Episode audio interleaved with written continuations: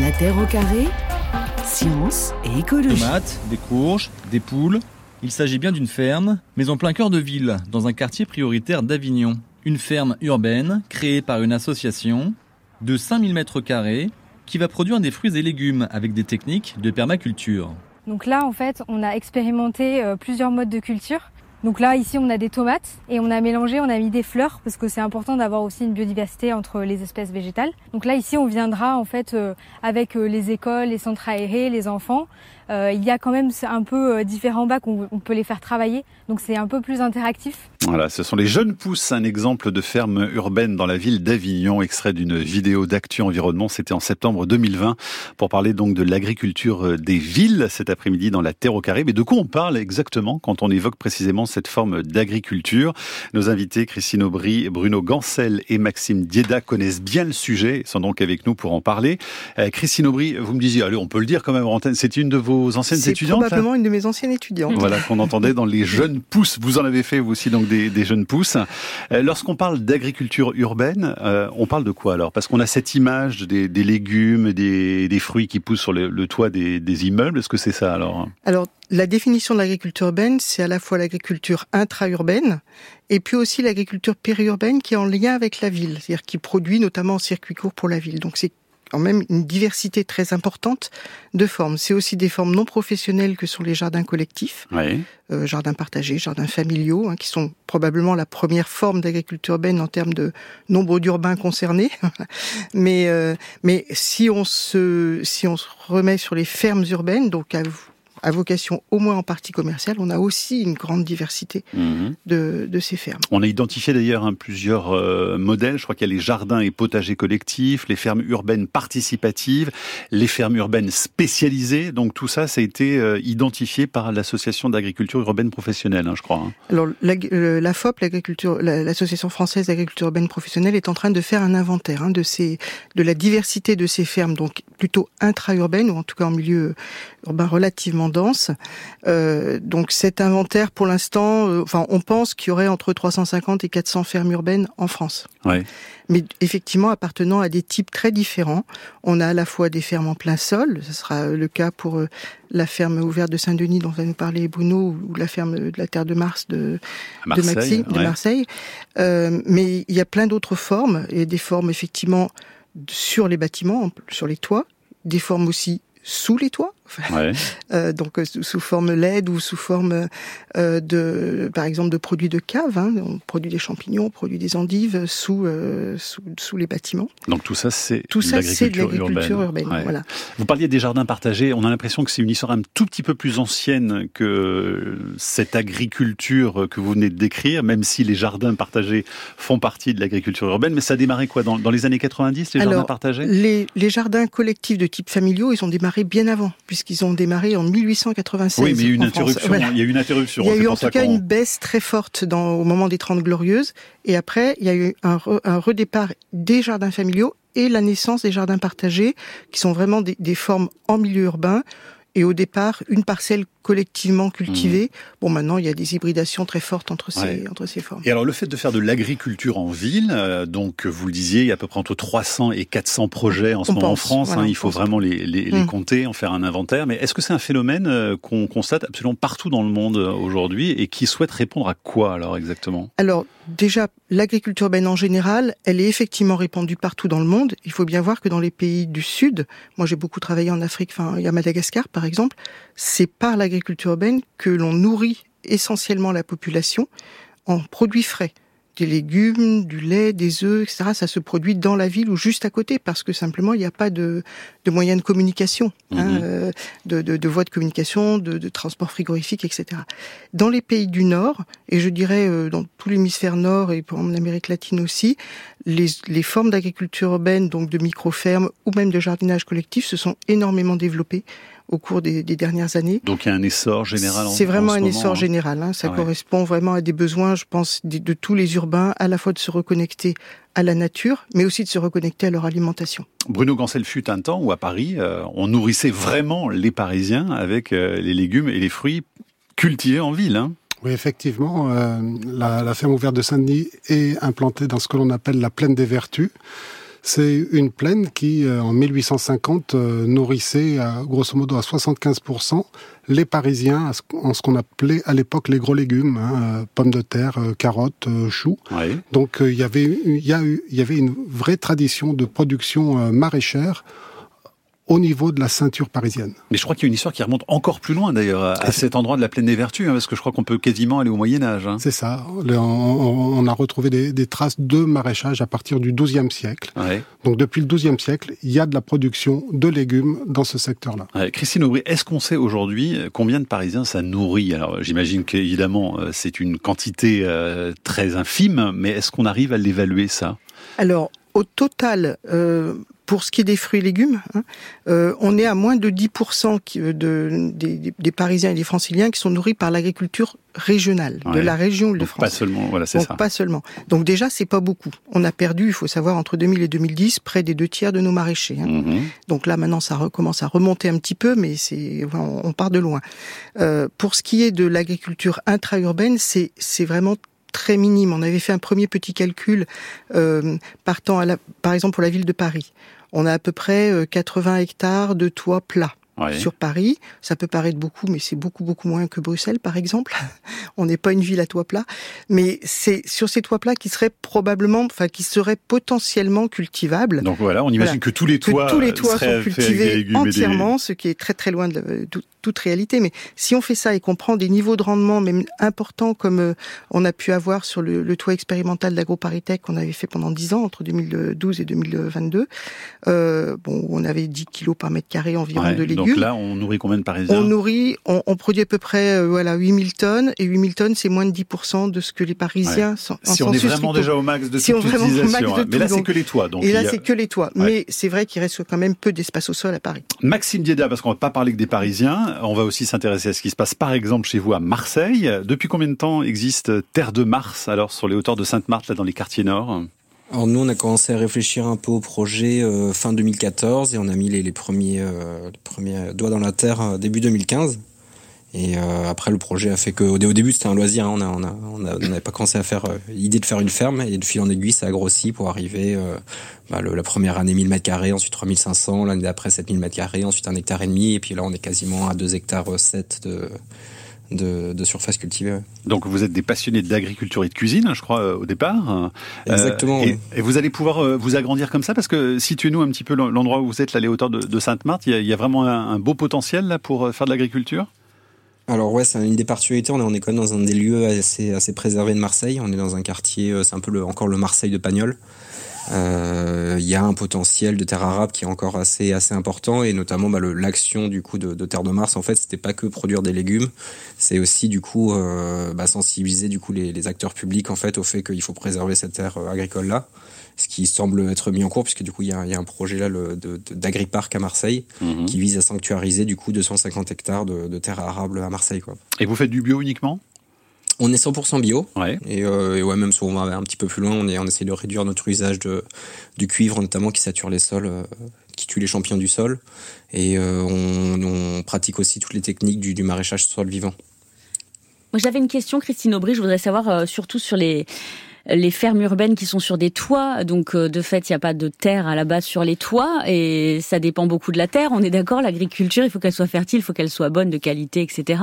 Du coup, c'est, elle vient d'où la terre? Elle est choisie comment? Parce que alors déjà, il y a deux types de systèmes. Il y a des systèmes qui n'utilisent pas du tout de terre ou de ou de substrat, qui sont des systèmes de type hydroponique, alors qui peuvent être en plein air. Donc, hydroponie, ça veut dire qu'on fait pousser des plantes uniquement euh, en les arrosant d'eau fertilisée. Hein.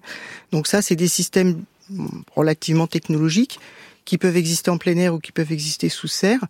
Euh, ils sont relativement peu nombreux aujourd'hui, mais celui que vous avez cité en, en, amorce de l'émission en fait partie, Nature urbaine, hein, sur, la, sur le toit de, du parc des expositions.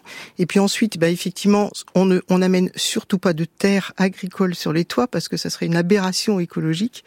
Euh, par contre, ce que l'on peut faire et ce que l'on fait, ce qu'on avait fait par exemple sur le toit expérimental d'AgroParisTech, c'est d'apporter des, des, déchets organiques urbains, des composts de déchets verts, euh, voilà, et on fait des systèmes qu'on appelle en lasagne avec plusieurs couches, mhm. généralement maximum 30 cm de sol, enfin de pseudo-sol. Bruno Gancel, un petit, une petite précision encore hein, par rapport au travail fait à Saint-Denis par exemple Donc à, Saint-Denis, on, travaille en pleine terre pour la majeure euh, partie de la surface cultivée. Et puis on a deux espaces, euh, deux espaces de serre en, hydroponie. Donc on, pratique les, les, deux cultures.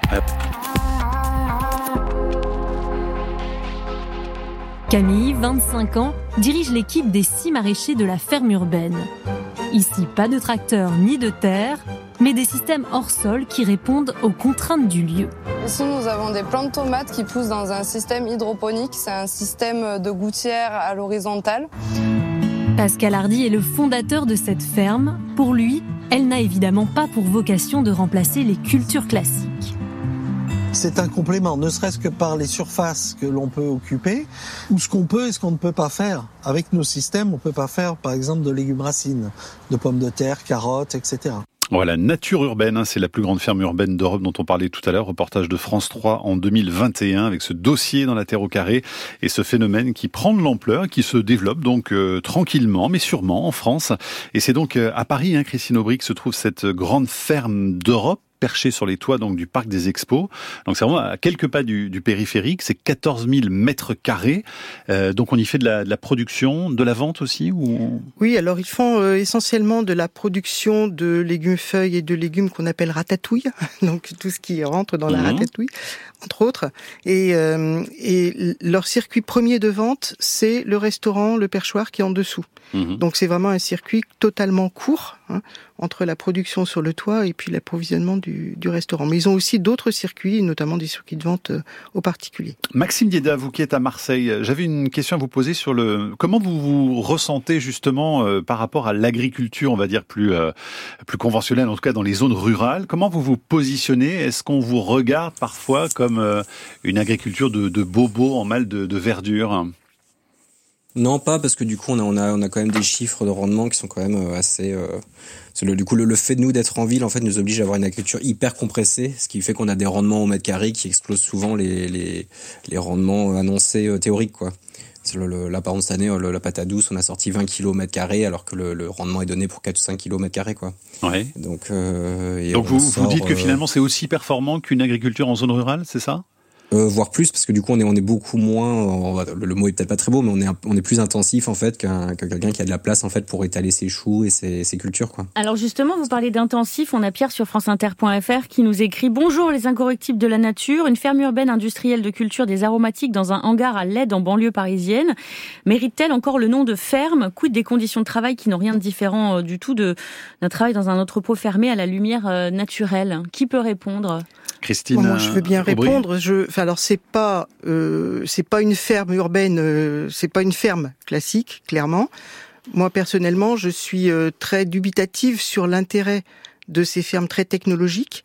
Alors sur certaines productions comme les aromatiques, elles arrivent effectivement à avoir un modèle économique et on peut penser qu'elles ont elles sont sur un sur un créneau qui qui a un certain sens économique, mais sur des des, des fruits et légumes classiques, euh, non, ça n'a pas d'intérêt. D'ailleurs, il y a eu des échecs. Hein. Il, y a, eu, des échecs Agricole, euh, par exemple, qui a été la, ferme la mieux financée euh, des fermes urbaines de la French Tech et qui a été placée en redressement judiciaire en janvier 2022. A été reprise depuis d'ailleurs, je crois, par une société lyonnaise. Ils faisaient de l'agriculture dans les entre, dans les containers. Hein. De façon, oui, totalement high tech, hein, avec des LED et tout ça. Et je pense que c'est un c'est un système technique qui n'a pas tellement de sens par rapport à la production de légumes en France. Ça peut marcher à Singapour, au Japon ou en Chine, mais en France, ça n'a pas tellement d'intérêt. Mais pour rebondir aussi sur le mot euh, qu'utilisait euh, Maxime Dioda, euh, il disait on fait du travail intensif. Moi, j'ai l'impression que l'agriculture intensive, c'est aujourd'hui, c'est une forme de gros mot. Bruno Gancel, finalement, ça peut être assumé en, milieu urbain, en tout cas là, qui a des rendements de, de fou. Mais complètement, ça peut être tout à fait assumé. On parlait tout à l'heure de, de l'histoire de la plaine des Vertus en 1850 les maraîchers arrivaient à, à, produire 30 kilos au mètre carré, ce qui sont des, des rendements qui, qui vont faire pâlir euh, bien des maraîchers. Alors les, les contraintes à l'époque n'étaient pas les mêmes. Hein. C'était une agriculture euh, très consommatrice euh, de main d'œuvre. Ils faisaient jusqu'à 5 cultures euh, sur l'année à la même place. Donc mmh. c'était une agriculture hyper technique. C'était une agriculture de pleine terre, euh, comme je l'évoquais tout à l'heure. Euh, euh, il y avait beaucoup de, de, de chevaux à Paris à l'époque. On ramenait le, le, fumier de cheval sur la ferme. On cultivait sur couche chaude. Et l'objectif était d'être des, des, maraîchers primeurs, d'avoir les, les premières productions le plus tôt possible dans l'année, ce qui permettait de multiplier les cycles de production au, cours de l'année. Et Mhm. je vous dis, on arrivait à des productions de, de plus de 30 kilos au mètre carré, ce qui est, ce qui est euh, colossal. Ouais, Christine euh, Aubry. Oui, tout à fait. Enfin, je pense qu'aujourd'hui, dans la plupart des fermes urbaines, même de plus petite taille hein, que celle de, de Terre de Mars ou de celle de la ferme ouverte, on a souvent de très bons rendements. Alors, c'est, ça dépend. Effectivement, si on est sur une ferme plutôt participative, où la vente ne va pas être le premier objectif, mais plutôt l'éducation ou des choses comme ça, ou si sur une ferme de production. Mais sur les fermes vraiment de production, on peut avoir de très bons rendements parce que précisément, il y a beaucoup de main d'œuvre. Mm. C'est pas de l'intensif au sens où on va mettre beaucoup de produits sa- phytosanitaires, loin de là. On En n'est tout pas cas, du tout j'aimerais bien avoir des témoignages d'agricultrices Oui. ou d'agriculteurs en zone rurale pour voir comment. ils- Ah, On en a déjà Camille, Ouais, mais ça tombe bien. qui nous écrit justement, je suis agriculteur à la campagne et je m'interroge sur ces fermes urbaines. Si les villes deviennent autonomes en nourriture, que nous restera-t-il à la campagne La monoculture et les, des céréales et les panneaux solaires? Depuis toujours, la campagne sert à nourrir les villes. Je ne pense pas que ça soit souhaitable, mais il faudrait plutôt œuvrer pour une agriculture plus douce à la campagne. Alors là, il y a plein de questions qui se posent. C'est Oui. hyper intéressant. hein. Inquiétude. Ouais, sur l'autonomie alimentaire, Je pense qu'on peut tout à fait rassurer Antoine, c'est-à-dire que l'objectif de, la- de ces fermes urbaines n'est pas du tout de nourrir l'intégralité des villes. Je l'ai dit tout à l'heure, on est vraiment sur des niveaux, enfin, on peut on peut être sur des niveaux de production mètres carrés très importants, mais ce qui manque, ce sont les mètres carrés. Et l'objectif même, ça fait quand même maintenant longtemps que les collectivités urbaines, elles ont heureusement oublié le fait qu'elles pourraient éventuellement nourrir leur euh, leur Leurs population habitants. avec euh, avec des, des fermes urbaines. C'est pas du tout ça. Les fermes urbaines, elles ont beaucoup plus un intérêt éducatif, un intérêt de d'un petit peu de production, de reconnecter les gens à l'alimentation et finalement de les amener à avoir envie d'aller d'aller chercher de la production en périurbain. Maxime Dedain, vous qui êtes à Marseille, il n'y a aucun enjeu d'autonomie alimentaire, à votre avis, dans, dans la démarche de créer une, une ferme urbaine? Bah, le- le- enfin, une comme nous, par exemple, ça, ça, ça suffirait pas du tout hein, pour donner un, ordre d'échelle. Je sais que, le- bah, moi, du coup, ça date d'il y a quelques années quand j'étais étudiant. Euh, en moyenne, chez par an, c'est euh, quelque chose comme 100 000 tonnes de fruits et légumes sont consommés par an. Et pour vous donner un ordre d'idée, nous, l'année dernière, on c'était plutôt une bonne année, on a fait 42 tonnes de légumes, donc on, est quand même assez loin d'autonomiser les villes. Et euh, justement, en fait, on, on, on se veut plus comme une pédagogie, en fait, entre un lien entre la campagne, du coup, et la ville sur les questions de, de, de l'alimentation et, et de la production agricole, quoi. Parce que aussi, on- nous, on a fait des, des, des, des cursus agricoles, en fait, on est issu du lycée agricole, et euh, on veut pas remplacer du coup du tout la campagne. hein. Il faut, il faut juste euh, poser la question de quelle agriculture on veut, euh, que ce soit en ville et dans nos campagnes, quoi. Ouais, euh, au plus fort de la, la crise du Covid, euh, on parlait des, des blocages de l'alimentation. On disait que Paris n'avait que trois jours devant elle pour pouvoir nourrir sa population. Donc c'est des chiffres qui marquent quand même.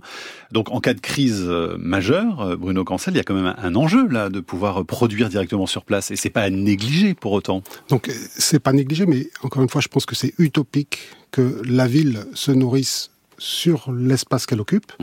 Par contre, localement, nous, euh, à la ferme euh, ouverte de Saint-Denis, on a produit l'an dernier 34 tonnes de, de légumes qui sont consommés principalement localement, puisqu'il y a un marché sur euh, place, sur la ferme, où les, les voisins, les habitants du quartier viennent euh, acheter leurs fruits et leurs légumes. On a euh, un autre mode de commercialisation sur le marché de Saint-Denis en collaboration avec un, un collègue euh, arboriculteur. Donc euh, effectivement, on produit, c'est consommé en circuit ultra court. Il y a même la- une partie de, de la ferme qui est ouverte à la cueillette à, Mhm. à Saint-Denis. On accueille, ce qui est un peu paradoxal dans le monde agricole en général, on accueille le consommateur dans nos champs et ils viennent cueillir directement dans nos champs. Donc on peut pas faire de circuit plus court que celui-ci puisque c'est les gens qui viennent Ouais. choisir, cueillir et manger. Christine Aubry, quand la FAO, l'Organisation des Nations Unies pour l'alimentation et l'agriculture, considère le développement de cette agriculture urbaine comme l'une des clés de la survie alimentaire de l'humanité, hein, en affirmant même que les jardins potagers urbains pourraient être 15 fois plus productifs que les exploitations en zone rurale, ça veut dire quelque chose quand même. Alors ça, ça, ça, ça concerne surtout les pays du Sud, comme on le disait tout à l'heure. Et là, très clairement, les enjeux sont très importants dans les pays du Sud parce qu'on a des urbanisations très incontrôlées. On a des, par exemple, moi j'ai travaillé beaucoup sur Antananarive, la capitale de Madagascar, qui a doublé de population depuis le début du siècle. Mhm. Et on voit que l'agriculture urbaine continue à approvisionner la ville alors que ses besoins ont pratiquement doublé. Donc ça veut dire que là, il y a des enjeux énormes de conservation des terres, euh, d'appui finalement à tous ces agriculteurs urbains qui essayent de voilà. Dans nos pays à nous, le gros enjeu, il est effectivement pas les fermes intra-urbaines, c'est la préservation et l'évolution des systèmes de production dans le périurbain et bien sûr dans le rural.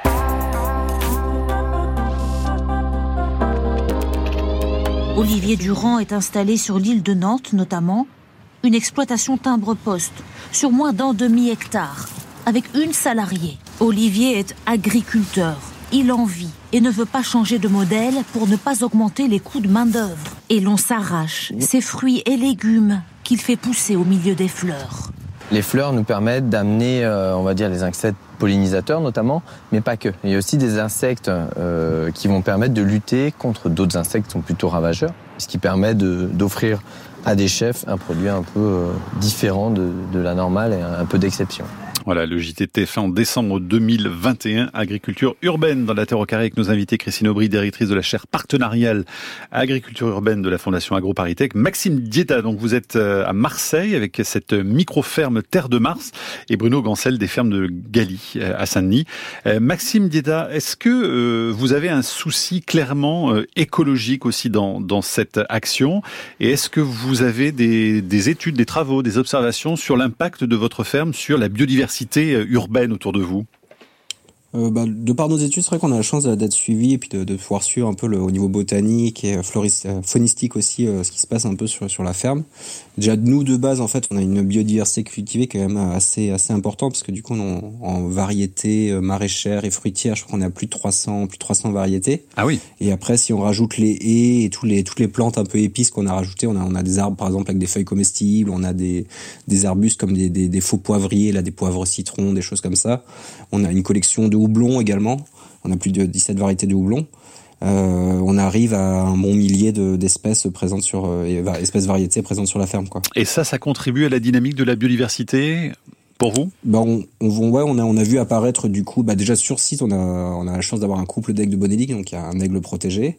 On a régulièrement chaque année, on, chose assez rare, on, on, on voit passer des, des couples de, de tourterelles des bois. Donc on a on a on a, on a une, une biodiversité euh, faunistique du coup qui, qui, est mhm. liée à cette flore là en fait qui, qui vient euh, se réfugier chez nous. Après, on a, on a, aussi des, des, points un peu négatifs du coup, parce que du coup, on a, on a des sangliers qui passent aussi. on a une, une, clôture électrique tout autour. Il y a toute une diversité effectivement euh, faunistique également. Christine Aubry, il y a des travaux de recherche qui ont été réalisés à ce sujet-là pour connaître les, les formes de biodiversité sauvage dans ces parcelles de zones urbaines. Alors oui, il y a des, des travaux qui sont encore en cours, hein, beaucoup, euh, notamment sur alors sur la biodiversité floristique et ce que ce que Maxime vient de dire est vrai, c'est-à-dire qu'il y a souvent euh, associé aux, aux, espèces cultivées des espèces euh, pollinisatrices, mhm. donc qui sont euh, tout à fait importantes, et on voit bien l'effet que ça a sur effectivement l'arrivée des insectes. Donc ça, c'est une première chose. Et puis ensuite, il y a beaucoup de choses dont on parle moins, mais beaucoup de biodiversité des sols. Et ça, c'est très intéressant parce que on peut voir une biodiversité de micro-organismes, mais aussi de petits insectes du sol notamment colimbole ou des vers de terre, euh, y compris sur des euh, sols reconstitués sur les toits. Ah, c'est-à-dire qu'il y a des vers de terre qui apparaissent sur les toits Mais vous disiez tout à l'heure c'était 30 cm max, ils doivent s'embêter au bout d'un moment Ah non, non, ils s'embêtent pas du ah tout, et ils se multiplient, ils résistent à tout. Ah bon, ils, non, euh, ils, font leur vie, mais dans, dans les faits, c'est beaucoup amené à travers les composts. Hein, les, les, œufs dans les composts. Et c'est vraiment un, un, élément important pour le, pour le milieu urbain, cette biodiversité des sols, parce que celle-là, elle n'est pas visible, mais elle est quand même à la base de beaucoup d'autres. Bruno Gancel. Oui, non, mais cette euh, biodiversité euh, des sols est également très liée au, taux de matière organique et, et, au, compost ou au fumier qu'on apporte euh, au sol. nous, l'impact qu'on a eu, c'est quand on a repris cette ferme, à la fin de l'exploitation précédente, c'était une ferme qui était en monoculture de salade. Il y avait que de la salade. Il y avait que de la salade, mais tout ça s'explique. Euh, dans le passé, il y avait énormément de production, il y avait des, des circuits de distribution euh, qui étaient installés, et puis après, avec l'arrivée du, du, marché mhm. international qui est, du mine de Rungis qui a été plus loin, les, les, canaux de distribution ont été plus compliqués et donc euh, l'exploitant euh, a été obligé de revoir sa façon de travailler et pour arriver à s'en sortir sur le toute petite surface, il était en monoculture de salade. Donc vous, vous avez mis de la, de la diversité tout simplement là-dedans. On a amené beaucoup de diversité, euh, beaucoup de diversité végétale. donc ça, ça, s'en fait partie. On est également en, en agriculture biologique, donc pas d'intrants chimiques, ce qui mmh. favorise aussi toute la biodiversité. Christine Aubry, est-ce que ces fermes pourraient jouer un rôle dans la régulation thermique des villes? Parce qu'on en parle tout le temps avec euh, justement la végétalisation pour abaisser les températures. Est-ce que ces fermes jouent un rôle euh, intéressant à, noter? Alors euh, oui et non, c'est-à-dire oui lorsque à l'échelle d'un bâtiment par exemple euh, qui serait mal isolé, si on met de l'agriculture sur le toit, on va avoir un petit effet thermique de régulation thermique très local sur le bâtiment. Euh, de la même façon, lorsque l'on met de la végétation, que ce soit des jardins collectifs ou de la ou une ferme urbaine en plein sol dans un quartier, localement, on va avoir un petit effet. Le, le gros souci, enfin il y a deux gros soucis. Le premier, le premier, c'est que par rapport à la régulation thermique, c'est quand même déjà les arbres qui jouent plus Mhm. que que de- du maraîchage par exemple. Et l'autre gros souci, c'est bien sûr une question de densité de la végétation à l'échelle de la ville ou du quartier. Si vous avez un seul toit euh, ou une seule euh, euh, zone de- de- de- d'agriculture urbaine dans un quartier, ça n'aura aucun effet sur le de chaleur urbain. Donc euh, la question elle est beaucoup plus là liée à la spatialisation et au développement spatial, mais si possible avec des arbres. Et une question, on parle évidemment énormément de sécheresse. euh, en ville, du coup, qu'est-ce qui change? Parce que euh, comment c'est arrosé? Et puis surtout, les pluies, on dit qu'elles sont beaucoup plus chargées en particules, donc beaucoup plus polluées. Quelles Alors, conséquences ça peut avoir? Pour l'instant, par rapport aux pluies, on n'a pas mesuré d'effet de, des pluies urbaines sur la qualité des légumes urbains produits euh, donc euh, pas- sur des sols ou sur des ou sur des technosols. Donc pour l'instant, il n'y a pas de, enfin en tout cas à Paris ou dans les, les, les villes françaises, on n'a pas vu de d'effet important. On n'est pas allé voir à Pékin, hein. mais euh, donc là on est sur de, sur des niveaux euh, qui sont encore relativement euh, relativement acceptables. Mais sur la rétention des pluies. Mais sur la rétention de l'eau, par contre, un, un rôle. ouais. alors tout à fait, il y a un rôle important dès lors bien sûr qu'on est à ciel ouvert. Alors ça exclut les serres, les systèmes indoor, etc. Mais quand on est en ciel, à ciel ouvert, euh, le fait d'avoir des sols dans la ville ou d'avoir des toits euh, cultivés permet effectivement de retenir de l'eau. On avait calculé jusqu'à 80-85% de l'eau qui tombe, qui peut être retenue sur des substrats même peu profonds, de Ouais, 30-40 donc, euh, cm. intéressant, quand même. Tout à fait intéressant. Ouais. La ville de New York, elle finance les fermes Oui, urbaines. Le rain, euh, comment voilà. s'appelle Le rain, je sais Le plus rain quoi. A- captation. Le rain captation, c'est ça. Voilà, donc elle finance les fermes urbaines, notamment sur ce service-là. Ouais.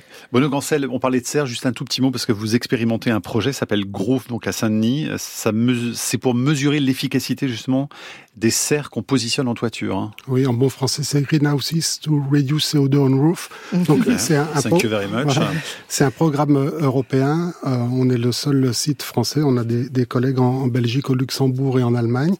L'objectif, c'est d'arriver à, à faire travailler d'une part des agriculteurs et des acteurs du bâtiment pour installer des serres de production sur le toit des bâtiments Mmh. et de mesurer euh, toutes les économies, euh, notamment d'énergie qu'on peut faire. Allez Camille, des questions de Ouais, on a pas mal de messages, de messages notamment de Didier qui dit dommage de faire la confusion entre circuit court et production locale. Et Nora également qui est maraîchère nous explique, euh, je vais vous préciser la différence entre circuit court et vente directe parce que ces concepts sont flous et vous dites parfois des conneries.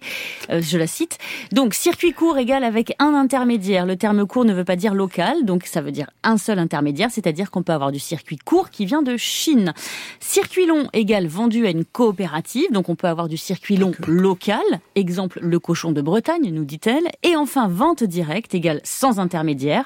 On peut également avoir une vente directe qui vient d'Espagne, par exemple les groupements de producteurs d'agrumes qui envoient des colis aux consommateurs en direct. Donc on avait bon sur nos circuits courts, Christine Aubry. Il aurait fallu préciser hein, la, la Oui, proximité ou l'aspect local de ce circuit. C'est-à-dire qu'effectivement, la- la définition officielle de circuit court par le ministère de l'Agriculture ne n'inclut pas la proximité géographique. Si on veut la- si on veut mettre de la proximité géographique, il faut parler de circuit court de proximité. Voilà. Mais bon, on le fera la prochaine fois. C'est Voilà. clair. D'autres messages, Camille Oui, Michel voudrait savoir, euh, elle habite un pavillon à Vanves avec un garage à toit plat. Est-ce qu'elle pourrait le convertir en petit potager? Est-ce qu'il y a des normes à respecter, Christine Aubry? Alors, il y a effectivement, enfin, c'est pas des normes à respecter, c'est qu'il faut déjà être sûr que son son son garage est suffisamment portant. Ah oui. Euh, voilà. Donc la, première, le premier critère, c'est la portance. Ouais. Et puis l'étanchéité. Et l'étanchéité aussi. Maxime Dieda à Marseille, parce qu'il y a le volet social aussi dont il faut parler, et sur les bénéfices hein, qui sont mis en avant avec euh, l'agriculture urbaine, il y a la fonction sociale justement de ces fermes.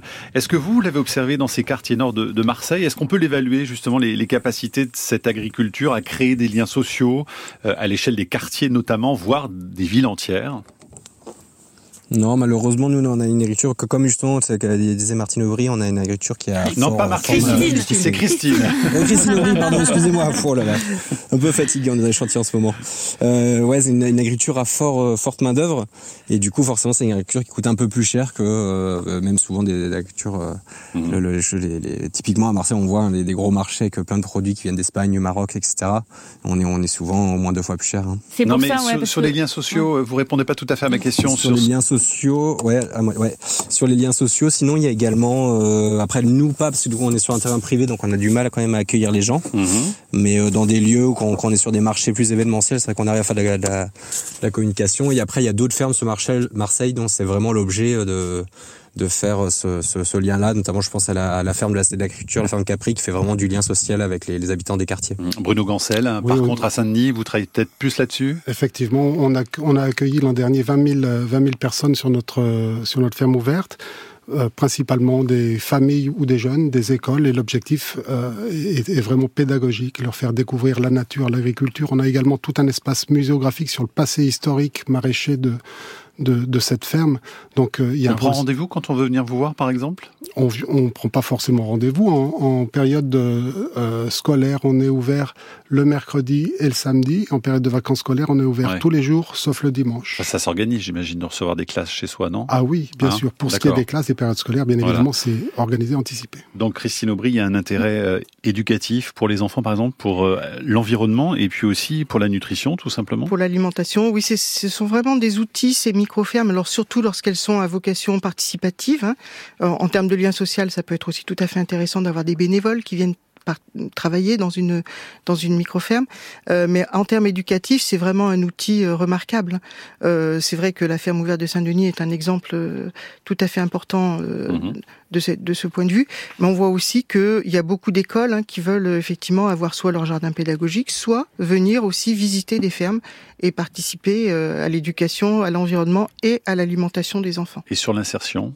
Aussi, Alors, parce sur, que oui. il faut quand même en parler, c'est aussi un Tout outil d'insertion sociale. C'est souvent un outil d'insertion sociale. La plupart des fermes urbaines que l'on connaît euh, dans les, les, grandes villes françaises ont un volet insertion. Euh, plus ou moins développé, mais il a beaucoup en ont. Et c'est vrai que du coup, ça permet de, de aujourd'hui de ramener un certain nombre de gens à l'emploi. Et aujourd'hui, je sais que par exemple la présidente de Légumes de France se pose la question de voir comment euh, on pourrait euh, favoriser l'emploi de ces personnes qui ont été formées au maraîchage par un emploi dans le maraîchage, y compris rural. Exactement. Donc c'est voilà, c'est quelque ça, ça chose. C'est vraiment. Des vocations, ça peut créer des vocations de d'accueillir des apprentis euh, sur ces fermes urbaines et puis mmh. les gens vont apprendre, vont monter en compétences, vont pouvoir ouvrir leur propre structure ou euh, partir dans une agriculture plus classique. Mais justement, ouais, sur les vocations, on sait qu'il y a une énorme, euh, un, un, gros manque de, de main d'œuvre euh, avec les agriculteurs qui, repa, qui partent tous à la retraite. Est-ce que quelque part ça va pas venir, euh, comment dire, ca, capter, capter, voilà, merci, des, de la main d'œuvre qui pourrait partir à la campagne, quoi, et dont, dont il y a besoin vraiment. Moi, je dirais que c'est vraiment l'inverse qui est en train de se, de se, passer. Alors, ça se passe encore à petite échelle, soyons, soyons clairs. Hein. Mais on voit des agriculteurs urbains qui ont fait, j'allais dire, leur classe euh, dans euh, pendant deux, trois ans euh, dans une ferme urbaine, qui vont s'installer et notamment qui vont s'installer en collectif et reprendre des fermes. Moi, j'ai compris des anciens étudiants qui ont fait ça. Hein. Et ça, c'est un mouvement qu'on commence à voir de manière importante. Donc, ils font leur classe en ville. Qui font leur classe en ville voilà. et qui et vont ensuite s'installer dans la, d'avoir des, aussi de l'espace, peut-être. Avoir hein, de l'espace, avoir d'autres activités, pouvoir faire plus d'élevage qu'on ne peut en faire en ville, etc. Camille, d'autres messages Oui, on a euh, quelques messages sur euh, la qualité. On y revient euh, des, des mmh. aliments, notamment des légumes. Euh, quel goût pour les aliments qui ne sont pas cultivés dans une bonne terre demande Anne, par exemple. Alors, je pense, enfin, en termes de goût, si il y a eu quelques petites études, il faudra en faire beaucoup plus. Mais ce qui est le plus important, alors dans une bonne terre, quand on fait euh, quand on fait un, de la production de tomates sur euh, du compost, euh, on peut avoir de très bonnes tomates. Hein, et ce qui compte le plus, c'est le fait qu'on peut la consommer tout de suite. C'est-à-dire la, la, le, le faible temps entre le moment où on la récolte et le moment où on la consomme. Et ça, c'est vraiment un critère de goût important. La Terre au carré est un podcast France Inter.